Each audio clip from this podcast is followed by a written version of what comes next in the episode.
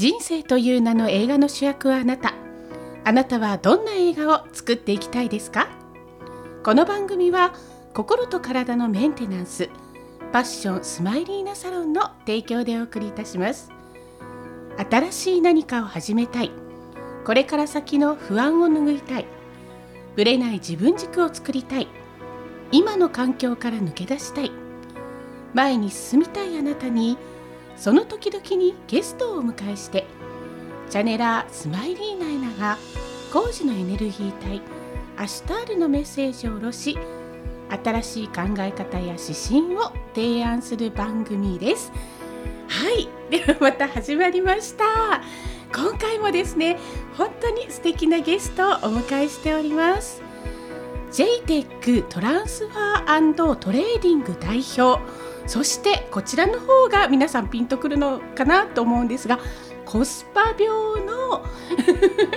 ね、作者著者でいらっしゃいます小島直隆さんでいらっしゃいます。よろしくお願いいたします、はい、よろしくお願いします。はい。であ小島さんあのよかったらご自身でも自己紹介というか。あ、はい、あの福岡市に住んでます小島直隆ですで、まあ、さっきあの JTEC トランスファーのトレーディングというちょっと長めのあの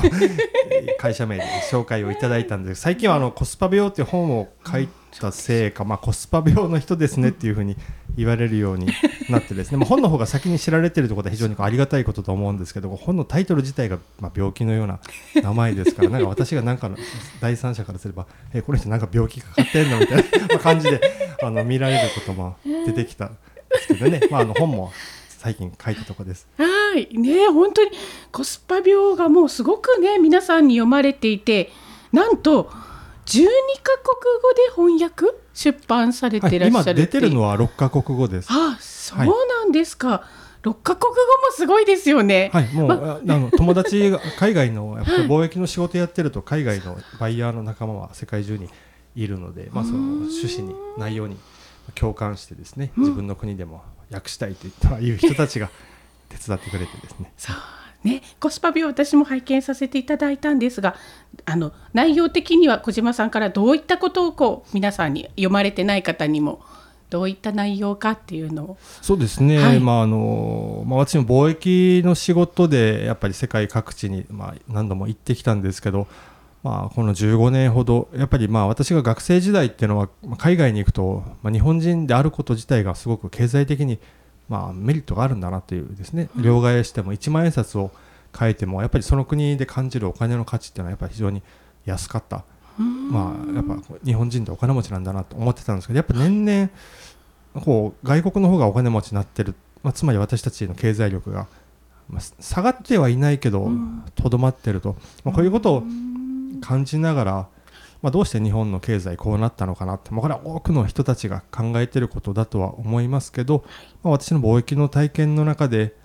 ちょっとこういう切り口からの問題提起っていうのは今まで日本ではなかったんじゃないかなっていうこの、まあ、全て安売りで済ませよう、まあ、安く手に入れようと、まあ、こうする買い手側と売り手側がこういうスパイラルに陥ってるっていうことが、まあ、ちょっと日本特有だなっていうことに関心を抱いて、はい、まあ、それで78年ちょっと情報集めをしながら、まあ、1年半前に書いた本です。うん。あ1年半前なんですね、はい、もう本当にねよくねあの今までのお仕事でこう調べていらっしゃることとか、データとかも本当に多く取っていらっしゃったんですけれども、はい、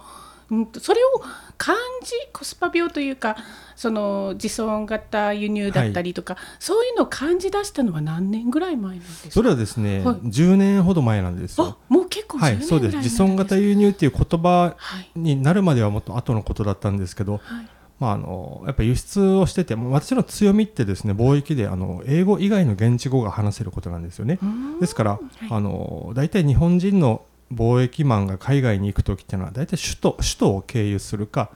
英語を経由するか、中国系を経由するか。この3つの要素を経由すると手数料がかかります、はい、で時間がかかります、はい、そして、まあ、取引の主導権がやっぱ現地の人に握られてしまうということがあるんですよね、はい、ですから小さい会社の商品で、まあ、スピードと利益で勝つためには外国語っていうものでできるだけその情報じゃなくて情報源と付き合う、まあ、こういう考え方で、まあ、あの現地のやっぱり生産者、まあ、あのバングラデシュとかミャンマーとかああいうところの方たち、まあ、私は輸出ですから、まあそういう買い手の人たち会うことが多かったんですけどやっぱりそういう奥地まで入り込んでいくとこういうものを調達してくれないかとかそういう依頼が来るわけですよね。はいまあ、それで探し、まあ、ちょっとこういくらか探してみようと思ったことがあった時にまあ恐るべき値段でやっぱ指定してくるんですよ日本側の会社が。はあもう考えられないと。であの量販店で売ってるような家具とかですね。はい。陶磁器ですとか野菜とか魚介類とか、まあ、そういうものが現地でどんな風に企画されて調達されてるかっていうこの裏舞台を非常に見ることが多かったんですね。ああそうなんですね。で私もやっぱりまあ静岡とか福井とか徳島とか、まあ、類似品を作ってる友人を知ってたのではい。あこんな値段で入ってきたらこれたまらないなと。でまた日本側もうん業界の他社大手がこれぐらいの値段でやってるから、まあ、1トンあたりこれぐらいで荷上げ要は港に日本の港に着いたら勝てるから、まあ、こういうことであからさまに価格競争力をつけるためにわざわざ日本にもあるものを外国から調達するってこういう日本人が非常にたくさんいます。そううん、だからこういったことがあらゆる業界と産地で行われていったらこら大変になるわと。安いものが入ったらもうお客さんはそれと比べるから国産企業に対してああっちもっと安いけど安くならないの？とかこんな風になっていってどんどんどんどんデフレの構造が消費者から出てくるわけですよねもっと値段下げてよってそこれサービス業にも来てますうん英会話だったらプロが教える英会話に対して、まあ、フィリピンとかで安くこう1時間500円とかですね、うんこんなんでフィリピン人を雇って1時間1000円のオンラインコースとか行ってやってるわけですよね。でフォトショップの切り抜きも最近はアプリがやりますけど、まあ、透過画像って言って背景がない画像を切り取るのも、まあ、インドとかバングラデシュにアウトソーシングしてデータだけをもらって、うんまあ、100枚100円とか、まあ、恐ろしい値段でどんぐらいか知らないですけどね、うん、今日本人のローチンからすればもう10分の1とかいう値段でそういうデジタルの作業をやってる。これもある意味輸入ですよね。そう。これはテクノロジーが可能にした自尊型輸入ということができると、とにかくこう日本人で値下げしか脳がないのかなと。あ価格競争力しか競争の根拠がないのかなと、あまあ、こういったことに非常に問題意識を持っててですね、あうん、だけどこれは貿易の現場を知らない人にはなかなか見えてこないことなんですよね。ね。日本人が品質管理日本人が検品日本人が企画っていうとなんか安心できると。うん。だけどまあその裏には日本人に全くお金が落ちない構造がもうどんどんできてるわけなんですよね。そうんねこれはやっぱちょっと問題提起しなければちょっと大変なことになるぞと思ってずっと資料を集めていてですね。そうなんですね、もうそのその時10年前ぐらいからもう危機感は感じられてたってことなんですねなりましたね。やっぱ私がこう頑張って輸出した商品が外国でまあ中国の製品と比べられてやっぱ値段の上で負けたことは何度もあるんですよね。ああでまた私が輸出している陶磁器だとか、はい。まあ、お漬物ですとか、うん。あの抹茶用の商品とか、うん。まあ、こういったものに関してもやっぱりこう輸出の相談してくる方って、まあ、自分の商品が類似品に売り場を奪われたという方ばっかなんですよね、そううん、だから自分の仕事がなんか無無意味なような感じがしてくるわけですよ。うん。まあ、10万円分の茶筅とかお湯飲みを輸出した。となるとまたさらに1個100円とかで陶磁器がたくさん入ってくるわけでしょ。そう貿易収支上は日本はずっと損し続けてるわけでなんか何や日本人何やってるのかなっていうのと自分の仕事に意味があるのかなと、あだけど意味は必ずあるそれ以上にこうやっぱ損失が拡大する構造をやっぱまあ見て見ぬふりが放置してると、うん。ほらいかんなっていうことで、ううんん、考えてきたんですよね。そうなんですね。なんかそのねえっ、とよくこう別の国が悪いんだみたいな感じで、こうね一見な何さんがこうどうだ、うどうだとかこういろいろ問題定義しますけど実は日本人がその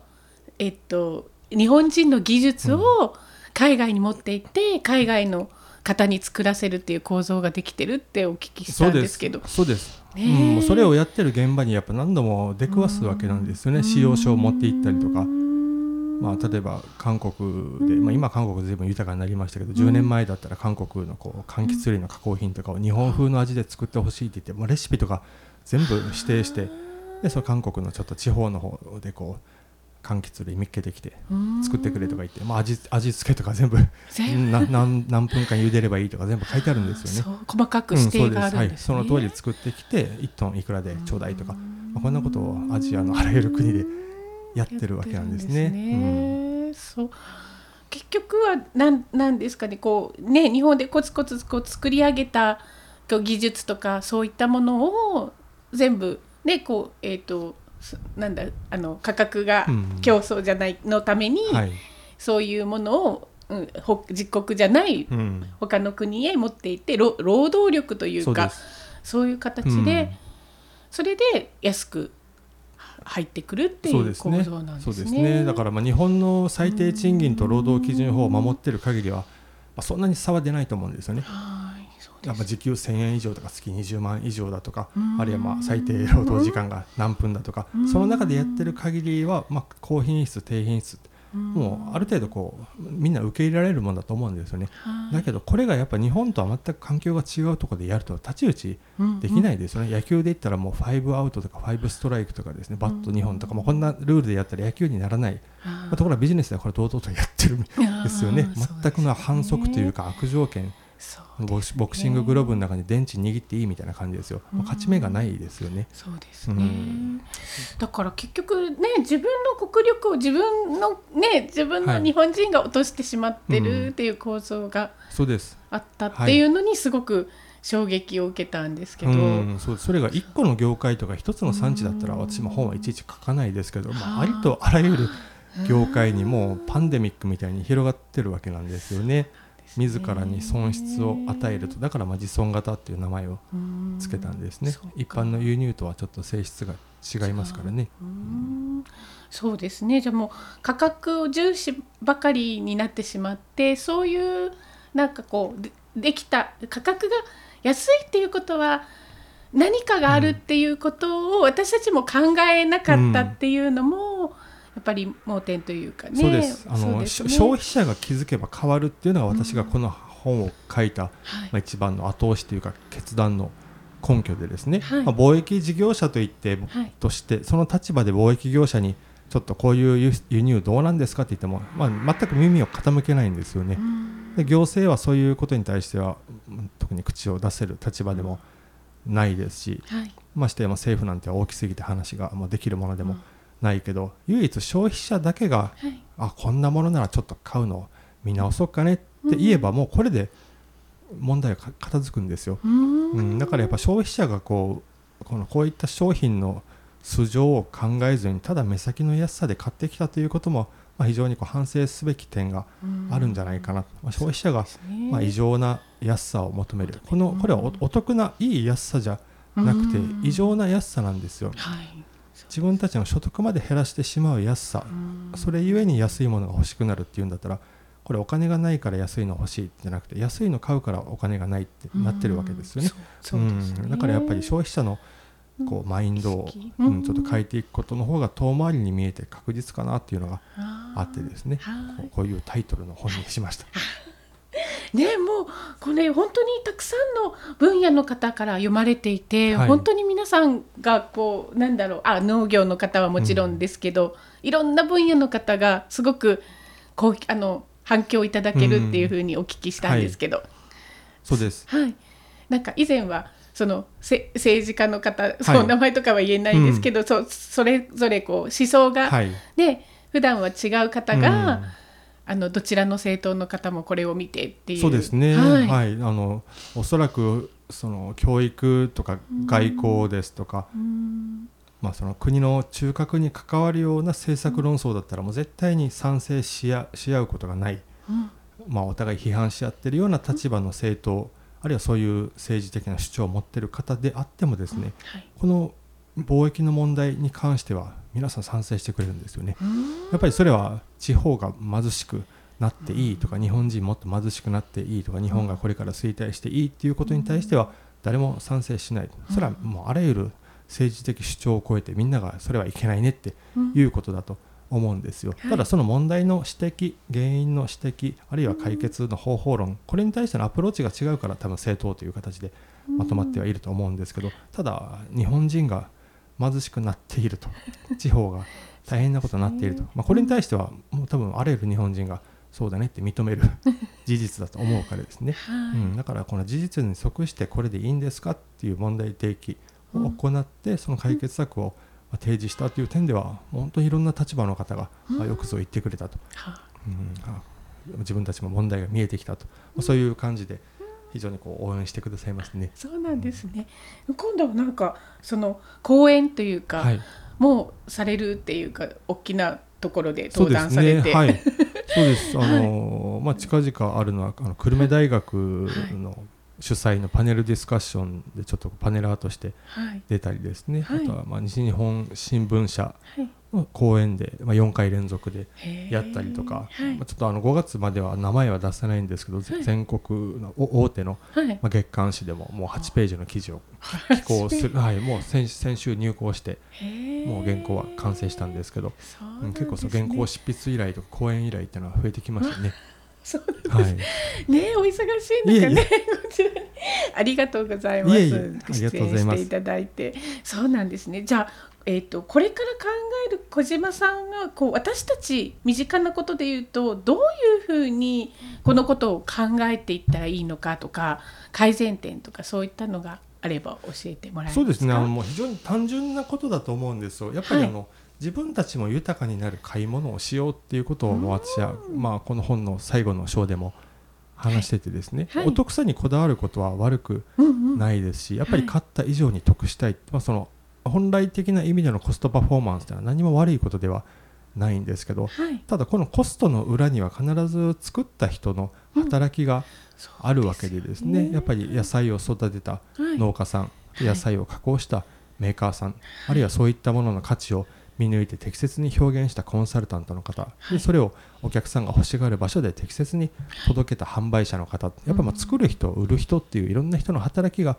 あって、まあ、それがいい品質をこう実現した時にやっぱりお客様としては満足をするわけで、まあこれがパフォーマンスっていう満足度と見るんであれば、まあ、それがお手頃な値段で買えること自体は何も悪くはない。はい。まあところがこの働きの価値が全く顧みられてなくてですねまあ物体としてしか見られていないと。はい。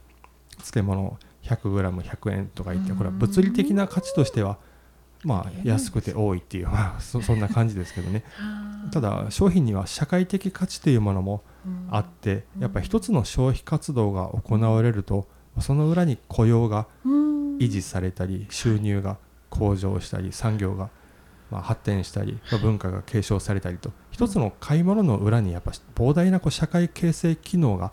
あって本来的な機能性という言葉を使うんであればこの社会的機能に対して使わないといけない。はい。ところが現代、まあ、コスパ商品と言われているものは物理的な機能性しかアピールしてないですよね、はい。まあ、ちっちゃくて収納が便利だとかうん。2way で使えるだとか、うん。ものとして持ってるこの物体の機能だけを言ってそれが機能性って言ってますけど私はやっぱそういうのは本質的な機能性は非常に低いと思ってます、これはまあ消費活動によって社会が発展しないからです、うん。うん、だからやっぱりこう社会的な価値を伴う消費をしましょうっていうことでまあ消費者に対して啓蒙活動をしてるんです。これはもう簡単なことで言えばスーパーでカゴに入れる前に一旦裏返してはい。原産地とですねはい。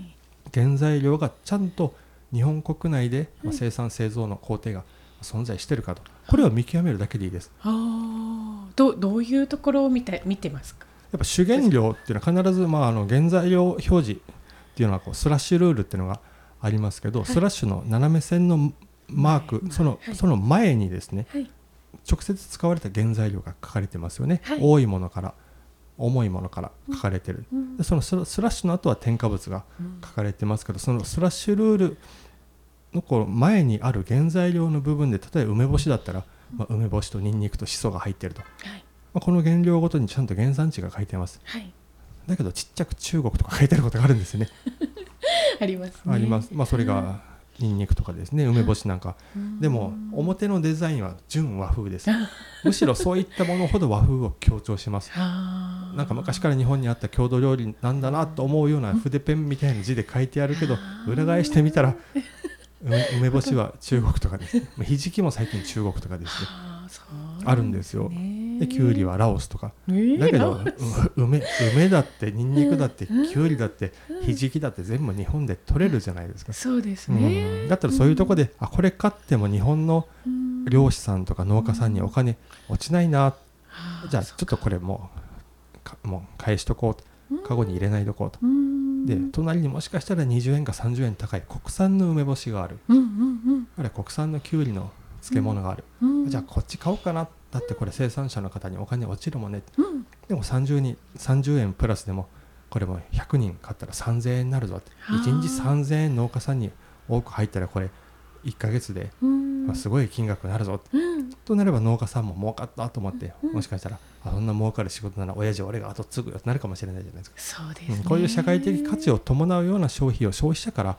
盛り上げていくと。単純なことです。うーんそうですね、はい。まずはそう裏を見て国産かどうかというのも、こう判断基準になってということですね。そうです。表のパッケージのじ純和風に騙されずそうでに、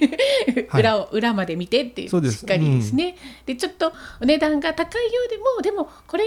が、ね、国内でこう循環されるんだって思う意識っていうのがすごく大事ってことですね。はい、だからできるだけ自分に近いところにお金が落ちてうん。回って、まあみんなを潤していくっていう買い物をそれぞれの場所でやっていけばはい。いいと。はい。だからまあ経済がこんな悪くなったらもうまうん。あある意味私たちが表面に書かれてあることだけにうん。まあ惑わされてですねあんまりそのもののトレーサビリティっていうそういうものを本当の意味で考えなかったと思うんですよね。はい、安くてお得ならいいんじゃない、そうですうね。う。まあ要は、うん。まあ、無視してきたものに今やられてるわけです。はい。だから次はそういう見なかったものにもう一回こうん。う気を配ってそうですね。でそんな無茶な買い物はしなくてもいいので 別に1回の買い物で1個国産品増やそうとかうん買い物の時500円分だけうんちょっと国産が増えても許容しようとか、うんそういうところでいいと思いますよ。そうなんですね、その買い物する意識が変わるだけでも、はい。少しずつですね。その集団の意識が変わっていくっていうことですね。そうです。もうそうなるとスーパーも貿易会社も逆らえないでしょ、そうですうん。ね。消費者が一番強いんですよ。うん。なんだかんだ言っても消費者がもうこんな商品買わんって言ったらもう企業はお手上げです。うんそして本当に国産で頑張ってる方が報われる。やっぱ私たちのやってきたこと間違ってた間違ってなかったんだ。正しかったんだと。こういうこう自信と希望を与えるような買い物をしていかないとうん。いけないですよね。だから売り方見せ方ではもう私は限界があると思ってます。もちろんそちらの努力も大事ですけど、はい。ただ買う側がコスパ志向しかないとですね、はい。まあ、なん高いやんって、まあ、1回ならいいけど、ちょっといつも普段使いはできんねって、まあ、こういう声に弾き返されて落ち込んでる生産者の方いっぱいいらっしゃるんです。だ。けど消費者があ私たちがちょっと間違ってたね、もっと自分たちも豊かになる買い物をしないといけないね。と思って裏返してカゴの中に入れていけばこれはもう非常にこうやっぱ作り手売り手からすれば嬉しいことだと思うんですね。はい。そういうちっちゃい喜びの輪をできるところから、まあ、100円でも1000円でも増やしていこうと、まあ、それだけのことですね。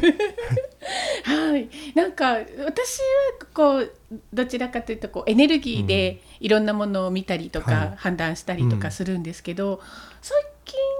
はちょっと思うのはなんだろうえっ、とこうあのななるべく農薬を使っていないものだったり、無添加のものだったり、そういうものをこうあの心がけて買っていく方が少し増えたようはな感覚になってるんですけど、はい。感じます、私もはい、そう思います。そうです。うん。それそれもエネルギー的に見るとなんかなんかこうあの入ってるものが違うというか、うん。あの成功を込めてというかこうあのし消費者のためにというか、お客様のためにっていうのがこう込められてるんじゃないかな、価格は少しね、あの本当に、うん。うん。高いかもしれないですけどそうです。まさに。そういう思いがすごく、く込められてるのかな。そうですよね。やっぱりその海を越えて遠いところから単純なこう野菜の加工品とか魚介類持ってこなくたって日本で作ればうん。そんなこう輸送時の CO2 とかも出ないですし農薬だって、まあ、日本向けの農産物の農薬の問題はこうポストハーベストって言って収穫後に使うあ。農薬が非常に多いと、まあ、日本は島国ですからどうやって持ってくるには必ず船か飛行機に乗っけないと。いけないわけで。だから農薬ってそもそもちゃんと安全に収穫というかきちんと収穫できるようにするために、まあ、主に殺虫剤と除草剤が8割ですね。はい。だからまあし食べ物、まあ、野菜を、まあ、邪魔して自分で食べてしまうあるいは栄養を奪ってしまうっていう、まあ、雑草と昆虫を敵と見なして、まあ、これをこう駆逐する駆除するっていうことでやってますけど、はい。まあ、それで見栄えのいい食われてない野菜を育ててるわけですよね。はい。で魚介類にしても動物にしてもホルモン剤とか抗生物質をバンバン打ってまあ、目方だけ大きくしようとやってるわけなんですけど、はい。ただそれが収穫された後に日本に持ってこられるこの輸送過程で非常にまたこの防腐剤とか使われてると。だから本当薬漬けになってしまってる。そううですん。もちろんエネルギーはないと思いますよね。食べ物が持ってる命もやっぱ感じられない、そうですうねん、だからこそ虚食の広告は PR をいっぱいしないとはあ。いけないんじゃないかな、そううですね。ん、だけど地元の野菜だったらそんな言わなくても地元の誰々おばあちゃんが作ったって言ったらそれだけでこうなんかほうれん草がやたら元気そうとかそういうのがありますよね。そうですうん。ね、、そういう買い手も嬉しいこう売り手も嬉しいそういう買い物をしていこうということですね。ね。えじゃあもうあの大きなスーパーももちろん便利っていうのもあるんですけど、できればそのじ地元のはい、八百屋さんみたいなとこだったりとか小売店みたいなところだったりって、そういうところだとこう地元の野菜とかはい、お求めやすいっていうか、そうですね。あの販売小売りの過程って実はものすごく利益率が大きいですよね。やっぱ卸の世界っていうのは薄利多売じゃないですか。規模が大きいから1個あたりの利幅は小さいんですけど、小売りっていうのはもう地域に特化してますから、まあそこだけでこうやっていくという点で、やっぱ消費者に対してまあ4割ぐらい乗っけるでしょ？はい。まあやきゅうりだったら100円で買ったきゅうりは多分スーパーの取り分は4 5 0円あるわけですよね。うん。この4 5 0円っていうのは非常に大きなお金です。はい。だったらこのお金もできるだけ地元に落ちるようにした方がいいからそしたらじゃあスーパーだったら、まあ、地場資本、はい。まあ、それはもうみんなネットで調べればこのスーパーは福岡にあるスーパーはどこのスーパーかなって見たら本社福岡市とか書いてあってあじゃあ福岡の会社だからいいやってなるからですね、はい。まあ、小売りの部分まで手を抜かずお金のこうちゃんと経済効果ができるだけ近くに及ぶように、はい。まあ、大手資本の全国のスーパーじゃなくてできるだけ地元に近い販売店とかスーパーとかそういうところで買っていこうっていうのも大事なことだと思いますね。あそうなんですね、じゃあ私たちにできることはそのなるべくこう裏をねラベルを見るっていうことだったりとか、地元の大きなスーパーはたまにはね行ってもいいけど、本当に近くにある小売店みたいなところも覗いてみるっていうようなこと、そうです。そういったなんかちょっとしたことあのねすぐにできそうなことから変えていくと、少しずつ少しずつ、はい。広がっていくのかなっていうこそうでとですすよね。もう女性が衣食住の消費はもう7割8割握ってますからね、はい。もう女性がそういうことに気づくだけで男はもう勝ち目はない どんな社長さんがこれコスパいいよとか言ったってですね。でも女性消費者がいや私たちは買い手も売り手も豊かになる。そして安全で美味しい。そんな買い物をするんだ。お洋服でも雑貨でも家具でも地元の人が作ったものを買うんだって言ってぬくもりのある商品につこう囲まれた暮らしを子供に送り届けるんだと。こういう意識でやればもう企業は全く勝ち目がありません、あーそううん、消費者が一番強いんです。はい。これ裏を返せ返せばここ30年女性が値段に踊らされてきた結果ということもできますね。すちょっと言い方は言い方は厳しいですけど女性が経済を破壊したということもできるわけです。目先の値段に狂ってしまって、うん、だけどもう一回見直してやっていく、うん。やっぱスーパーとかこういろんなお店でお金を直接財布から出す女性がやっぱ一番経済を作る力がありますからねそういう方に分かりやすいようにということでほとんど専門用語は使わずに日常の買い物体験でもう素朴な言葉で書くように心がけました。すごい。あのなんか一つねあの例があった学生さんあの教えていらっしゃるうん。学校の学生さんが、はか買い物の仕方が変わられたっていうのがお聞きしたんですけど、そうです、はい、はいそうです。あの、はい安いあのコーヒーカップ買おうと思ってたけど、30分ぐらいお店で歩き回って、うん。2000円のハサミ焼き買ったよって、まあ、自慢してると。まあ、最近も傘を買った時にもう日本製の傘を買いたいと思ってやっと見っけたっていうそういう喜びのご報告が主婦の方から私の友人経由でえー。ありました、ー本読んだら買い物が楽しくなったって。あ本当ですか、もう買い物はね女性は本当に好きだから、楽しく買い物できるっていうのはすごくいいことですよね。はい。で一つ一つの品物にやっぱりそのねエネルギー的なものもそうですけど、なんかこう大事にする、うん。その時間を大切にするっていうことも、本当に変わっていくことなのかもしれないですね。買い物ってやっぱ心が通い合う営みだと思うんですよね、うん。作り手売り手買い手使い手、まあ、うんいろんな人の気持ちがこの買い物消費だけを通じてバーッとつながっていくじゃないですか。はい。だからやっぱそれがお互いの生活を豊かにし合うわけですよね。はい。そういうのでやっぱ買い物自体がまあエネルギーをすごく持ってる営みだとはい思うんですよ、うん。まあ、これがもう日本社会と切り離されたらそれは日本社会が元気がなくなって当然だもう農薬まみれみたいな社会になってしまってるわけですよね。ですね、うん、そう本当にこうよそごとではなく、はい、もう私たちの口に入るものだったり、うん、身につけるものだったりなので、はい、自分の自国のものをじ、うん、自自国でっていうことでそうです。すればですね、はい、そか経済の方も、うん、本当に経済とか言うとすごくね、大きなことみたいな感じがするんですけど、日々の生活の上で私たちができることですね。はい、もうだからもう経済とか政治家とかグローバル化とか、そんなこう、まあ、いわゆるビッグワードっていうものですよね。はい、この大きな言葉で喋っても何も問題は解決しないと思うんですよ。男が悪いんだとか自民党が悪いんだとかアメリカが悪いんだとかこんなこと言ったっても変えようがない。むしろスモールワードというか自分たちが具体的なアクションを起こせる言葉を使って問題を論じないといけませんよね、はい、今週土曜日に行く買い物では生鮮のコーナーでできるだけ九州のものをカゴに入れようとか、こんな九州のものをカゴに入れてないもんねみたいなこんな感じのスモールワードで話すとすごいアクション伴うわけですよ。確かに、うん そうそう。だからやっぱりビッグワードをできるだけ使わないということが、まあ、正しく考える上では大事なことですよね。本当ですね、うん、はい、私もちょっとコスパ病に なってしまってたので 今回はですねもう本当に考えさせられたなと思って、身近な買い物が買い物本当に好きなので、大好きなのでじっくりですね。もうあの裏を見てあ国産だっていうのあ九州のものだってね、地元のものをって思ってこれからは意識して。そうです。もっともっと。もうもう30年間企業もコンサルタントも行政機関も地元の会社盛り上げようって頑張ってきたけど、まあ、残念ながらあんまり元気になってないんですよね。だけど女性がその気になったら1年ぐらいでも日本中の会社がめちゃくちゃ元気になると思いますよ。嬉しいそれ。もう,、はい、も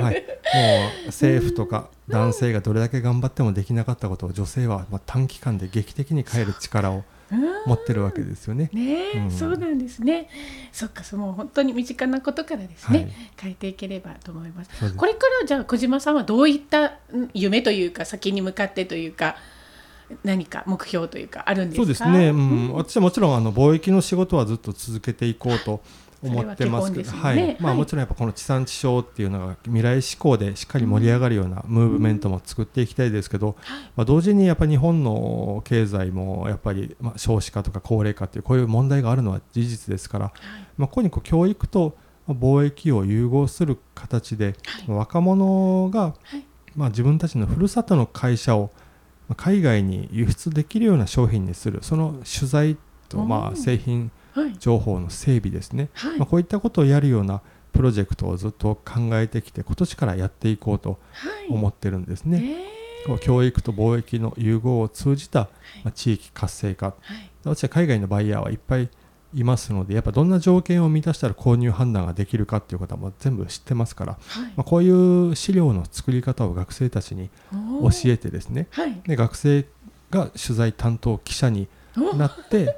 で英語で貿易情報を私が全部研修をしますので、それを取材して録画して、で海外向けのまあ、輸出情報要はその展示会ですね、はい、海外でやる展示会をスマホの中で全て完結できる仕組みはもう私12年前から全部作ってるんですよ。はい、これ このノウハウを学生たちに教えてふるさと探検隊みたいにしてで合わせて学生は今学費が非常にきつい子が多いので、企業がこういう企業は英語とデジタルが苦手なんですよ。そうか苦手な部分というかそう補えるんですね。だけど製品はあるしバイト代はある、はい、学生はもう意欲もあるし、うん、デジタルも得意で英語もそこそこできます。だけどお金と経験は全くないですよね。そうかそうか。じゃあね、うん、本当お互いに足りない部分を補えるからはいただそれインターンシップだとか、もう就活前の研修とかいう、一方通行一過性のものでやるんじゃなくて出来上がった成果物が実際に地方の産業の支えになる、はい、そうやって学生は就職活動の実績にもなる。そう、ね,、まあ、そういう形で地域経済に確実なこう前進というか波及効果をもたらすようなプロジェクトを、まあ、学生たちがやっていく。そうすると地方の学生がどんどんどんどん有利なバイトができるようになっていって もうお父さんお母さんも学費がないから行かせられないって言ってたけどこんな立派な社会貢献のバイトできるんだったら学費このバイトで稼いだらいいよねってなったらまあ、大学のお金の問題も解決できるじゃないですか。本当ですね、うん、で企業の海外展開の補助金とかもカットできてそれは福祉とか医療に回せば自治体のサービスも良くなるでしょ。はあ。そういう経済効果もだいぶ計算をしているのでこれを、はい、若者が盛り上げる形でやっていこうと、うん、それがまあ今後やっていきたいことの一つですね。そうなんですね、もうもうすでに取り掛かってらっしゃる、はい。っていうことですよね。わあいやだってその学びながら実際に体験しながら、で生産者の声とかを、ね実際に体験したらその意識も変わりますし、学生の頃からね、そういうことができるのでそうです。だからそういう問題意識をまた卒論とかゼミとか就職に生かしていけば主体的なこう当事者意識と問題意識を持った若者が育っていくと思うんですよね。はい、うん。本当ですね。ねいやなんか楽しみですね。はいそうそういったねあの学生さんたちが大人になってきて、これからのね日本を。もっともっとね、うん。そうか、そう。えー。未来がワクワクするってやっぱ一番のエエネルギー源だと思います。